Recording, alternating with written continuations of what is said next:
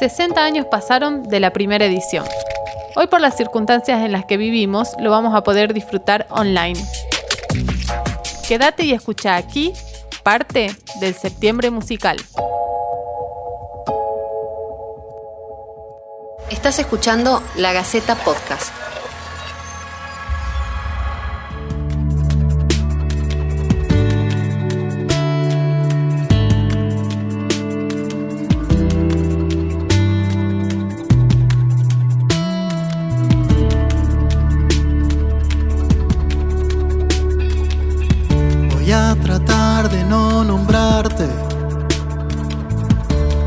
Tratar de no cantarte esta canción a vos. En el marco del septiembre musical siempre apreciamos y, valoramos lo hermoso que es tener artistas y, músicos que nos enamoran, nos enorgullecen.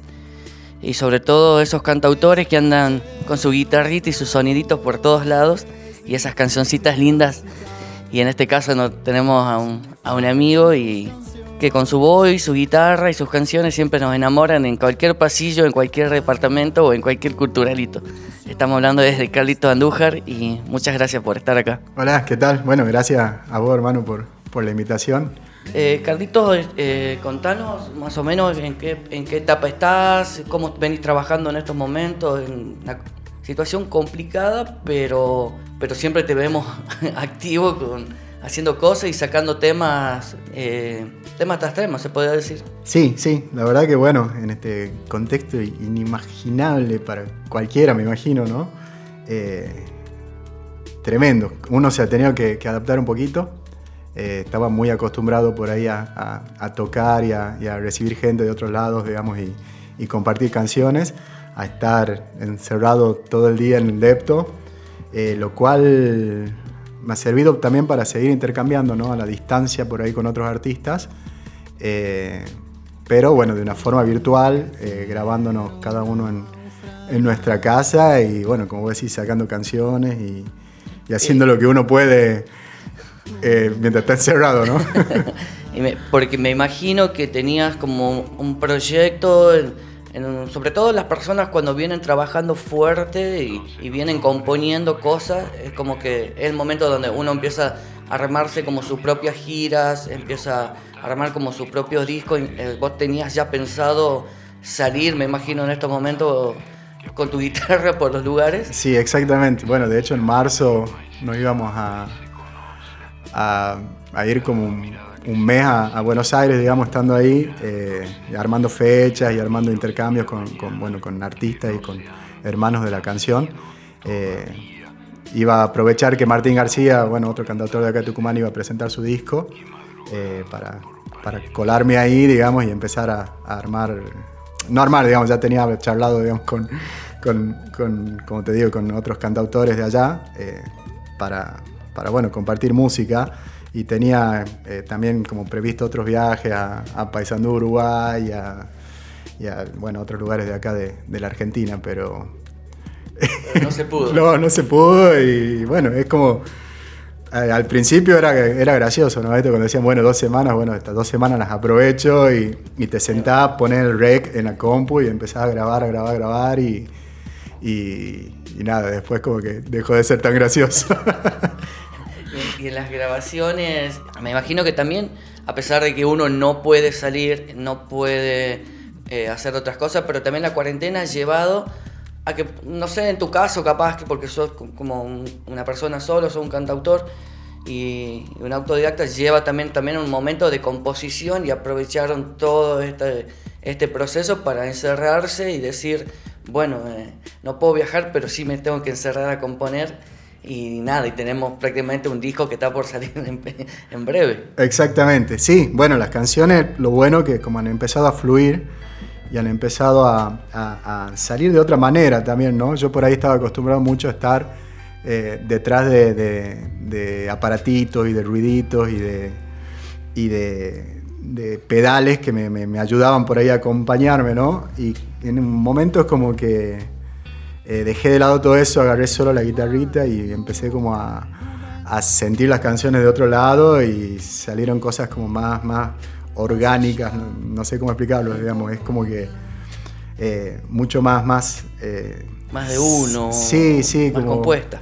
Y más no tan pensadas, no tan más, bueno, sale esto y, y nada, me, conecto con eso que está, está saliendo y, me, encanta, digamos, como una etapa que me está gustando mucho. Y bueno, eh, me ha permitido también compartir mi trabajo con, con otra gente por ahí desde lo virtual, ¿no? Entonces, bueno, eh, grabar colaboraciones y cosas. Y hablando de lo virtual, es como también, eh, también una, una, herramienta también para aprovechar y mostrarse. Por ahí es como, viste, que los músicos no son como. O te haces amigo de la tecnología, o directamente te quedas en lo viejo, en lo físico y, y sos cabeza y te gusta ese tipo de cosas. Eh, te terminas enamorando también después de lo que es todo lo que es una tecnología, porque es un, hoy en día es como la manera de difusión que hay. Eh, y en respecto a eso, que, no sé, veo que la gente te comenta, la gente comparte tus canciones. ¿Cómo tomás vos esa, esa llegada tecnológica a tu vida y también cómo, cómo crees vos que le llega a la gente eso? Y bueno, la verdad que la celebro, eh, porque por otro lado, eh, más allá, digamos, que uno puede compartir sus canciones, también es como que ha democratizado un poco esto de, poder grabar y de poder eh, desde tu casa prendiendo una computadora y teniendo las herramientas que tengas, aunque sea un micrófono no de alta gama, o digamos, te permite por ahí grabar tus canciones y difundirlas, ¿no? a mí particularmente me, celebro que esté internet y las redes sociales para poder mostrarla eh, nuestra música, porque si no, en este contexto eres como que es dificilísimo, digamos, porque bueno, eh, como todos sabemos, no, no se puede eh, por ahora salir a tocar, no se puede hacer recitales, no nos podemos juntar con toda la banda siquiera a, ensayar porque es como que el espacio no te da por ahí, digamos, para la cantidad de personas y bueno, nos estamos cuidando un montón, eso es verdad, entre nosotros, así que por ahí yo ensayo una partecita con, la percu, otra partecita con, el guitarrista y así digamos como que nos vamos juntando. Y este año te tocó ser parte del septiembre musical, que es, es, un, es, un, es un lugar para músicos y donde también eh, por ahí hay eh, bandas y músicos que por ahí la gente no lo conoce también es como una gran oportunidad para, que gente de, de diferentes edades y diferentes estén en diferentes posiciones, tanto acá como en otro lugar, puedan disfrutar y puedan ver artistas como vos en este caso. Eh, me imagino que estás contento de, ser partícipe de, este gran evento. Y sí, sí, la verdad que estoy, estoy feliz de, compartir, digamos, eh, el septiembre musical, que hasta hace poquito no sabíamos qué iba a pasar, ¿esto? Eh, y bueno, me parece que la encontró la vuelta y, también me parece que es positivo por un lado porque todas esas bandas, esos artistas, eh, queda registrado, ¿no? Esto es como que es un registro que por ahí inédito porque nunca se hizo de que todo el septiembre musical quede registrado en video y que eso se sube a una plataforma y que lo pueda ver un montón de gente que por ahí no tiene la posibilidad de, de verlo al no vivir acá en Tucumán, ¿no? Eh, y bueno, y es como también le sirve al artista para poder mostrar su laburo desde otro lado. Eh, qué sé yo, me, encantó ver a, bandas y amigos eh, participar y, verlos ahí, te da cierto orgullo por el nivel que hay, es increíble. Y cuando hablábamos de ver, ¿cómo te ves vos, digamos? hoy te ves con una guitarra, te ves con melodías lindas y me pregunto si extrañas lo viejo de tu vieja escuela, un, músico del hardcore, un músico del punk, y es como un cambio en, la vida, digamos, en, las cuestiones musicales. ¿Cómo llegamos a este Carlos Andújar? sí, bueno, el hardcore siempre está, ¿no? Sigo escuchando punk, sigo escuchando Fan People, me masacro poner en mi casa. Eh, pongo todo lo que da y nada, me emociono muchísimo. ¿Cómo llego a esto? No sé, como un vuelco básicamente, no sé, porque el sentir es el mismo, lo que pienso es lo mismo, ¿sí? Lo que pasa es, bueno, eh, la forma de decirlo por ahí es diferente, ¿no? En, las canciones, qué sé yo, eh, pero creo que el, hardcore y el punk han, marcado un montón mi vida y por ahí mi forma de, moverme en la música también y esto de, levantar la bandera de, la autogestión y de decir, bueno, si no lo hago yo, no va a venir nadie a hacerlo por mí, ¿no? Entonces, bueno, por ahí es como que, todo eso lo, lo, mantengo muy vivo y muy presente desde hace 26 años, ¿verdad? Este, en este mes, hace 26 años, por primera vez me subí a un escenario a, hacer música. Así que, y bueno, desde ese momento hasta ahora creo que, sigo con, la misma bandera por lo menos, ¿no? Hoy en día las bandas, y sobre todo si, si no es como esa autogestión o si no es por un esfuerzo grande, no hay como pocos lugares o si no se empiezan a transformar como en lugares como demasiado costoso hoy en día para bandas independientes poder armar y mostrarse en cierto lugar. Eh, no sé, pasó mucho tiempo y sigue pasando. ¿Vos cómo lo ves y, qué crees de esto? Sí, sigue pasando. Eh, creo que eh, por ahí, mira, hablando de las ventajas y desventajas, Internet por ahí es una, desventaja, ¿no? Porque antes como que nos encontrábamos desde otro lugar eh, y empezábamos a pechar todo para el mismo lugar y, sabíamos que si, una banda tenía visibilidad, eh, era una alegría para nosotros porque sabíamos que, todo, todo el movimiento ese, ¿no? toda la escena hardcore punk iba a, iba a tener también movilidad, visibilidad, no movilidad pero bueno, sí, también se movía. pero bueno, nosotros también hemos tenido la ventaja de que eh, éramos muy inquietos y, tocábamos en cualquier lugar. Contame del último disco que estás grabando. Y bueno, este disco va a salir como un poco eh, diferente a los otros. ¿En qué punto? En que, como te decía, estaba muy acostumbrado a, llenar de, de, soniditos y de ruiditos y de cosas electrónicas, ¿no? Y creo que este, este disco va a ser como más orgánico. No está bien definido todavía, pero creo que va a ser solo eh, instrumentos analógicos, eh, o sea, un guitarra, de percusiones y, nada, de voces.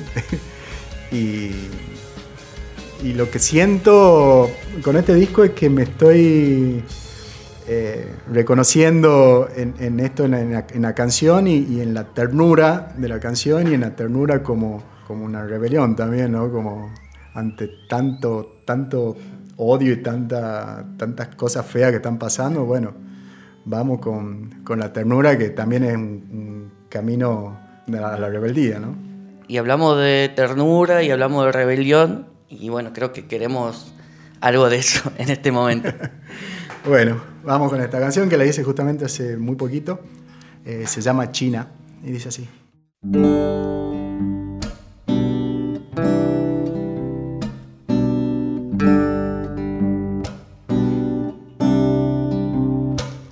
Viniste como si nada, se va Cambiaste las reglas del juego y echaste a andar.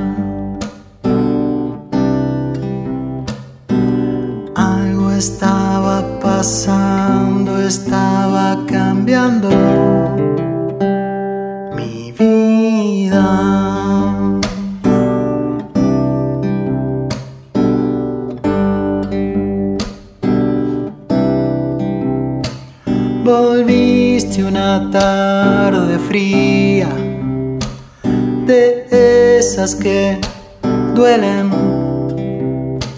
Yo estaba tan roto por dentro y vos también. Primero te dije China, qué alegría Después te llamé mi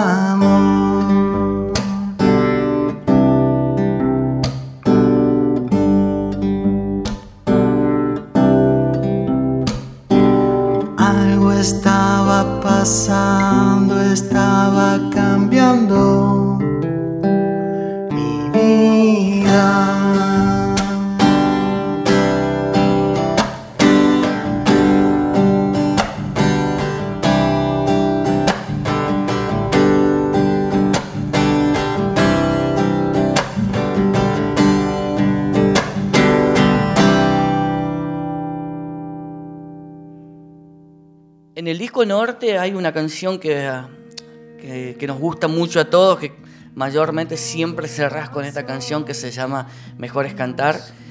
Y, y creo que la gente que va a escuchar el podcast de hoy eh, o en estos días eh, se va a poner como muy ansiosa si no lo cantás en estos momentos. Así es que bueno, te doy, te doy las gracias por, por haber venido al diario, por ser parte del septiembre musical y los mejores de los éxitos, amigo.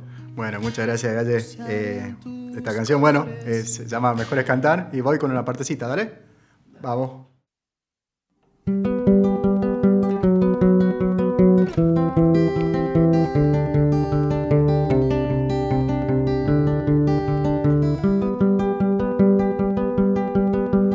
Te di una sonrisa y un sueño y vos lo pusiste a bailar.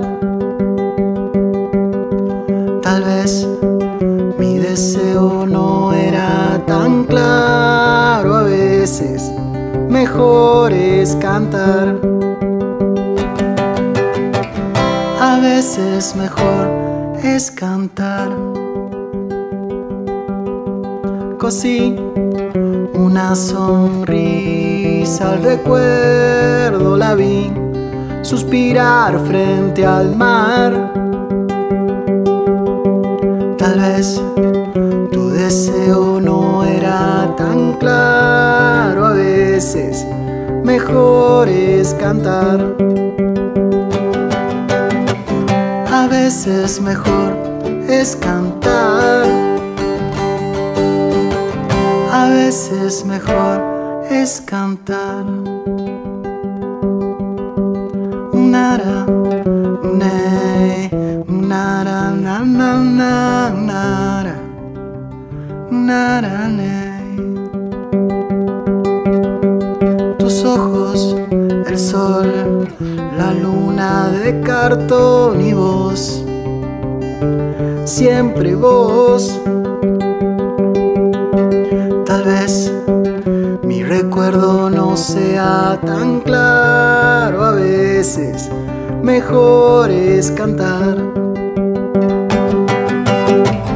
A veces mejor es cantar. A veces mejor es cantar. A veces mejor es cantar. Siempre a la luna, al sol